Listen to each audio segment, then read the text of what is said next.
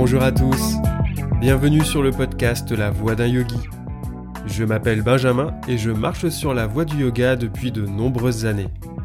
Avec ce podcast, je souhaite explorer avec vous cette mystérieuse voie du yoga en vous proposant des épisodes axés sur la théorie, la spiritualité ou plus libre, et d'autres épisodes plus pratiques dans lesquels on abordera les postures, les techniques de respiration et bien d'autres choses encore. Alors, en route?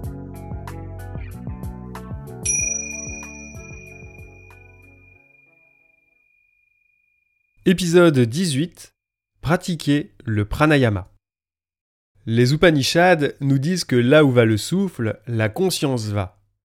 Une respiration contrôlée, calme et profonde conduit à un apaisement du mental. Par la pratique du pranayama, nous approchons du bord du plongeoir avant de sauter dans les puits de notre intériorité.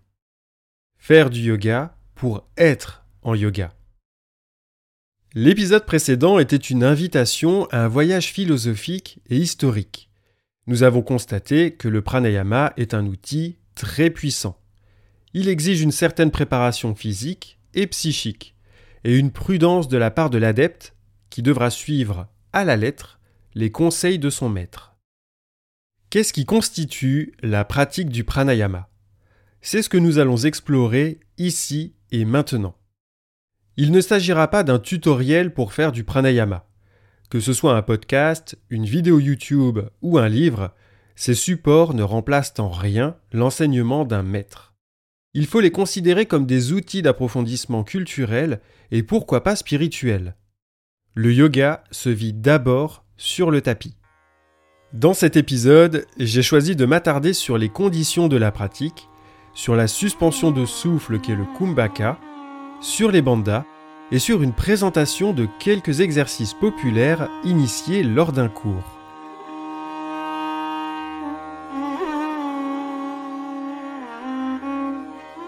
Quant à la puissance qu'il faut éveiller, c'est l'énergie lovée et elle seule. L'adepte éclairé la fait se dérouler et monter depuis son fondement jusqu'au point entre les sourcils. C'est cela l'éveil de la puissance. Les exercices de pranayama tels qu'ils nous sont présentés dans les textes répondent à un protocole précis pour éveiller la kundalini. Se lancer dans la pratique sans avoir préparé le corps est inenvisageable.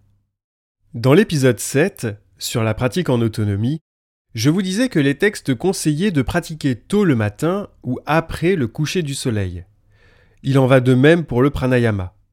BKS Iyengar ajoute que ces heures sont favorables car la pollution industrielle est plus basse et le monde plus calme durant celle-ci. Puisque notre cher Patanjali cite le pranayama en quatrième place, nous devons au préalable nous établir dans les yamas, les niyamas et dans asana. Si on ne se sent pas dans l'état de stirashuka, la fermeté et l'aisance, il est difficile de passer à la suite. La pratique posturale permet de discipliner le corps et l'esprit, et de les préparer à l'assise. Elle améliore la circulation du sang dans tout le corps et va l'oxygéner. Iyengar précise que les asanas qui concernent les bras et les jambes vont favoriser l'activité de l'appareil circulatoire. Mais il ne faut surtout pas négliger les postures qui mobilisent la colonne vertébrale afin de la rendre flexible et stable dans l'assise. Ce qui est génial avec le Hatha Yoga, c'est que c'est une pratique polyarticulaire, les postures sollicitent en règle générale plusieurs parties du corps. Il suffit de prendre pour exemple celles que l'on a explorées plus tôt dans le podcast, comme le chien tête en bas, le cobra ou encore, plus récemment, la posture puissante. Asana ne se limite pas qu'à la préparation corporelle. Avec les postures, nous nous ouvrons progressivement au souffle. Nous nous connectons à lui afin de le rendre plus fluide, plus profond et plus subtil. Pour chaque posture, nous sommes en quête de la fermeté et de l'aisance. Nous apprenons à respirer. D'ailleurs, si le souffle s'accélère, si la respiration devient superficielle, si le corps proteste par des tremblements de douleur et perd son endurance, peut-on encore considérer que nous sommes en asana? On pourrait penser que ce discours concerne uniquement un hatha yoga statique. Mais il n'en est rien. Cette quête de stirashuka et du placement de la respiration s'applique également au hatha yoga dynamique. Non seulement il s'agira de s'établir dans la posture, mais de trouver la fluidité et l'aisance dans l'enchaînement, afin de le sublimer en une sorte de danse cosmique. L'état de stirashuka est donc essentiel pour accéder au pranayama. Dans l'épisode précédent, nous avions vu que le quatrième membre du yoga était un outil très puissant. Correctement utilisé, le pranayama détruit toutes les maladies et réveille la kundalini. Or, une pratique incorrecte engendre toutes sortes de maux et de maladies, comme le hoquet, l'essoufflement, des migraines ou une perte de vitalité. On a donc affaire à une vraie lame à double tranchant. Attardons-nous quelques instants sur les postures assises dont je vous parle depuis le tout début. Après lecture des traités de Hatha Yoga, l'une d'entre elles occupe la première place du palmarès des assises. Le lotus. Pourquoi? Parce qu'elle permet au dos de ne pas s'affaisser et parce qu'elle coupe la circulation au niveau des jambes afin de garder le prana en haut du corps. Pour les textes, le lotus surpasse toutes les postures pour son efficacité. Il apaise l'esprit et sa forme induit une circulation en circuit fermé. On est d'accord, aussi belle soit-elle, la posture du lotus est très difficile à exécuter pour les occidentaux. Le problème vient de l'ouverture des hanches et des articulations. Il faut plusieurs années de pratique pour y arriver. Mon propos peut surprendre, mais dans le contexte du pranayama et de la méditation qui le succède, il ne s'agit pas de tenir la posture le temps de quelques respirations. Ici, on parle de rester en lotus une vingtaine de minutes, voire une heure ou deux, immobile. Et là, c'est un tout autre exercice. Pas de panique cependant si vous n'arrivez pas à vous asseoir en lotus. Il existe d'autres assises comme Siddhasana, la posture parfaite, le demi-lotus ou la birmane, où l'on place le talon gauche devant le pubis et l'autre pied devant. Posture que l'on aménagera à sa guise, avec un coussin par exemple pour surélever l'assise et permettre aux genoux de toucher le sol. Je préfère ne pas mentionner la posture du diamant où les fesses sont posées sur les talons, car elle ne convient pas à tous les exercices de contrôle de souffle. Retenons surtout que pour le pranayama, mais aussi pour la méditation, il est indispensable de rester immobile, apaisé et surtout de maintenir la colonne vertébrale droite.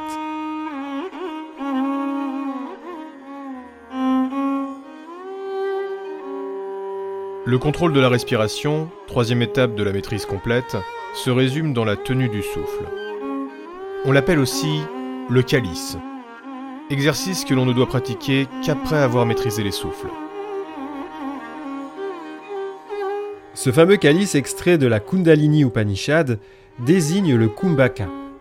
Le mot sanskrit kumbha se traduit par jarre ou récipient. Kumbhaka, c'est l'acte de suspendre la respiration poumon plein ou vide. On remplit la jarre comme si l'air se propageait dans tout le corps.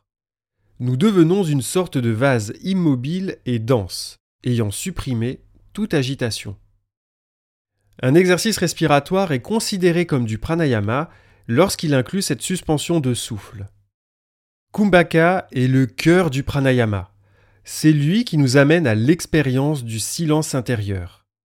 Mais comme nous dit l'Upanishad, on ne doit pratiquer cet exercice qu'après avoir maîtrisé l'expiration et l'inspiration. On ne peut pas apprendre à courir si l'on ne sait pas bien marcher.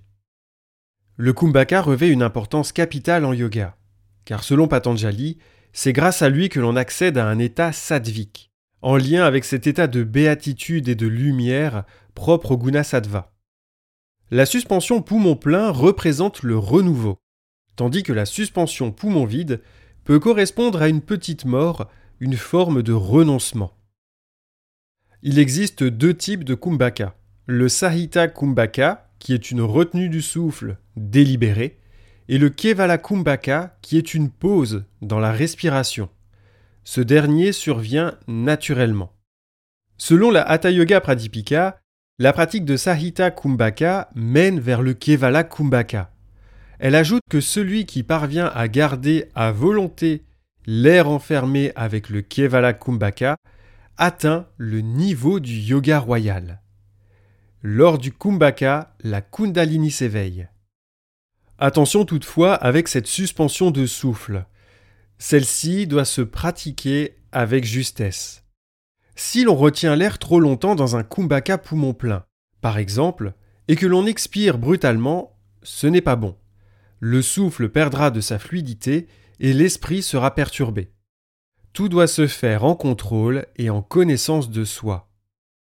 Combien de temps faut-il suspendre le souffle? Eh bien ce sera selon nos capacités et rien de plus. Pour le fun, sachez que certains yogis en Inde restaient en kumbhaka 30 minutes au point d'être capables de réduire leur rythme cardiaque selon leur volonté.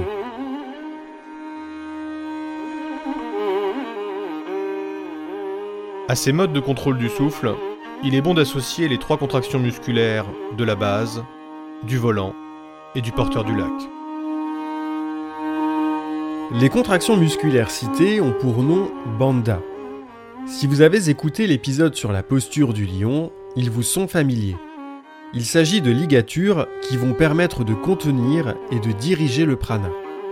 Les bandas sont indissociables du kumbhaka. La contraction de la base est Mula Bandha. Celle du volant correspond à Uddiyana Bandha et Jalandhara Bandha répond au très joli nom de porteur de lac. En plus d'étirer et de détendre la colonne vertébrale, les bandas protègent le corps lors de la pratique de suspension de souffle. Mula va sécuriser le plancher pelvien. Uddiyana Bandha les muscles de la paroi abdominale et Jalandhara Bandha la tête et le cerveau. Pour la pratique du pranayama, Mula Bandha est considéré comme le plus important. La Hatha Yoga Pradipika conseille de le pratiquer sans relâche. Mula se traduit par racine et désigne la région située entre l'anus et les parties génitales. Mula Bandha consiste à contracter cette zone et de la faire monter vers le nombril. La partie du bas-ventre s'en trouvera comprimée, attirée vers la colonne vertébrale. Il existe une préparation à Mula Bandha où l'on contracte les muscles du sphincter anal. Ce ne sera pas un bandha, mais un mudra, un geste sacré, que l'on nomme Ashvini Mudra. Prudence avec Mula Bandha. Celui-ci n'est pas sans danger d'après les textes et les maîtres contemporains. Une exécution incorrecte et répétée entraîne une grosse perte de vitalité et un affaiblissement général. Ne pratiquez ni les bandas ni le kumbhaka si vous ne les avez jamais expérimentés auprès d'un enseignant. Cette mise en garde est aussi valable pour Uddiyana Bandha, qui est très difficile à réaliser en assise. C'est pourquoi on le pratique debout pour commencer. Uddiyana signifie en vol. Le diaphragme est remonté du bas de l'abdomen vers le haut, tandis que les organes abdominaux sont tirés vers la colonne vertébrale. Par ce bandha, l'énergie est propulsée vers le haut. Les traités de Hatha Yoga le considèrent comme le meilleur, car une fois fixé, la libération devient naturelle. Terminons avec le porteur de lac, Jalandhara Bandha. Ici, le menton se rapproche du sternum ce qui va étirer les cervicales, comprimer la gorge et contracter les muscles du cou. Deux postures et leurs variantes sont excellentes pour étirer et renforcer cette zone. Sarvangasana, la posture de tous les membres, connue sous le nom de la chandelle, et Halasana, la charrue. Selon les textes, Jalandhara Bandha prévient du vieillissement prématuré, car il nous permet de conserver le nectar de vie, l'amrita, qui s'écoule goutte à goutte depuis l'espace du front vers le feu digestif où il se consume. Et quand notre coupe d'amrita est vide, alors c'est que le temps de quitter cette vie est venu. C'est drôle, mais en yoga, et pas qu'en yoga d'ailleurs, les meilleures pratiques et postures sont toujours les plus difficiles à réaliser. Ça démontre aussi qu'un long chemin nous attend et qu'il faut garder en tête la pratique assidue et répétée, abhyasa, le lâcher-prise, vairagya, mais aussi la foi en nos enseignants ou maîtres, en notre pratique et en nous-mêmes.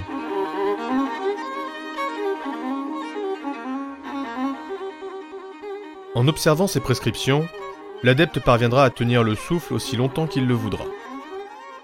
C'est ce que l'on nomme la tenue parfaite. Inspiration et expiration y sont alors abolies. Qui est maître de cette technique peut réussir n'importe quoi dans les trois mondes.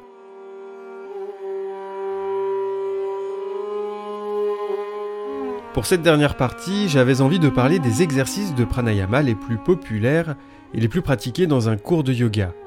La respiration yogique complète, Nadi Shodan, Ujjayi et Kapalabhati. Tout comme pour les bandas, ce ne sera qu'une présentation et non un tutoriel. On peut désigner la respiration yogique complète par une respiration sur trois étages. La respiration abdominale consiste en l'aplatissement et l'abaissement du diaphragme, la respiration costale en l'écartement des côtes, et la respiration claviculaire qui soulève le haut du thorax. Cette respiration yogique peut se pratiquer en assise, mais aussi en shavasana. L'idée consiste d'inspirer en trois phases abdominale, costale, puis claviculaire, pour ensuite expirer dans l'autre sens. On ouvre de bas en haut pour refermer de haut en bas.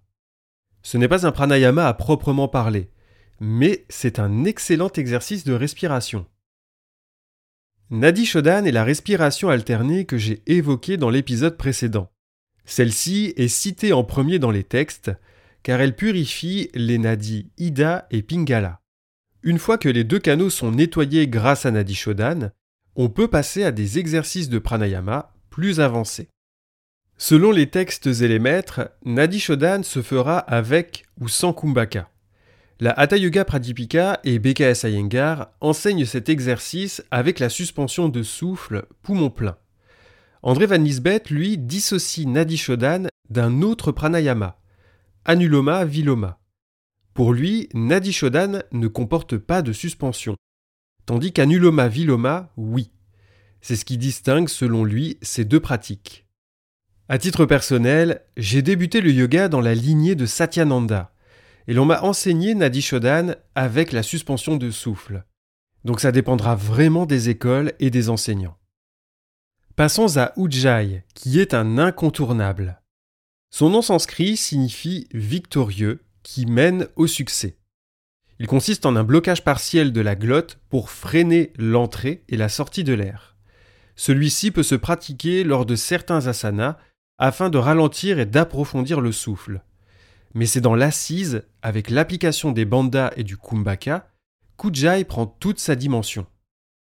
On lui accorde plusieurs bienfaits, comme celui de calmer les craintes, soulager l'esprit et d'abolir les défauts des nadis et l'hypocrisie.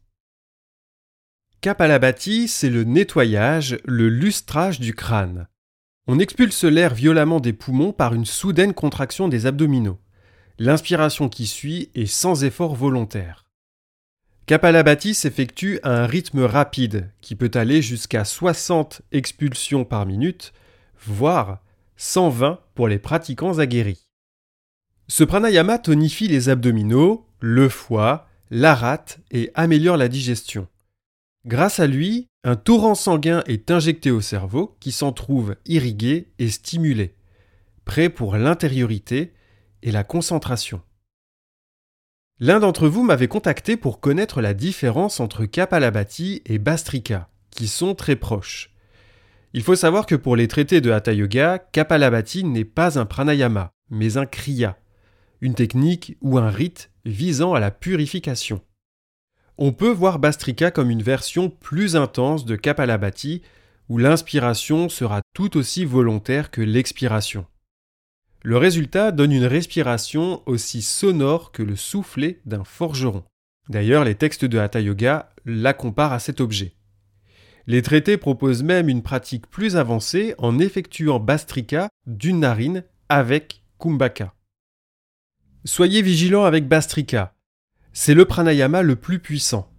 S'il est mal pratiqué, il peut avoir des effets néfastes, toutefois réversibles, sur les poumons et le cœur. Il est considéré comme le seul à éveiller la Kundalini. Bien entendu, ce n'est pas à la première pratique que, hop, la Kundalini va s'éveiller. Ça reste un phénomène exceptionnel. Mais il peut être fréquent qu'une pratique exagérée et incorrecte de Bastrika provoque des vertiges ou des maux de tête, par exemple.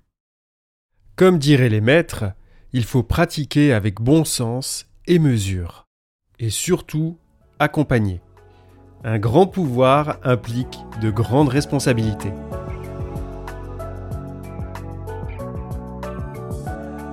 Il y a encore beaucoup de choses à dire sur le pranayama, comme les mudras, ces gestes sacrés qui accompagnent la pratique, le placement du regard et d'autres exercices que je n'ai pas mentionnés. Cela se fera sûrement au gré de nos échanges sur les réseaux ou au cours d'autres épisodes, mais surtout sur nos chemins respectifs avec nos enseignants, nos indispensables guides, eux-mêmes accompagnés. Expérience, transmission et gratitude. Comme le dit André Van Lisbeth, avant d'entreprendre le pranayama, apprenons d'abord à bien respirer. Chassons en premier lieu les obstacles du corps et du mental pour laisser la place au souffle. Pranayama est une marche vers le seuil de notre intériorité et vers la rencontre du cinquième membre du yoga, Pratyahara, le retrait des sens.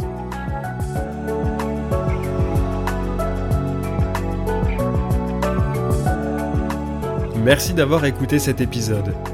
N'hésitez pas à vous abonner, à le noter sur votre plateforme, à le commenter et à le partager. Si vous avez des questions ou souhaitez simplement me faire part de votre expérience du yoga, n'hésitez pas à m'écrire. C'est ensemble que nous explorons les voies du yoga. Namasté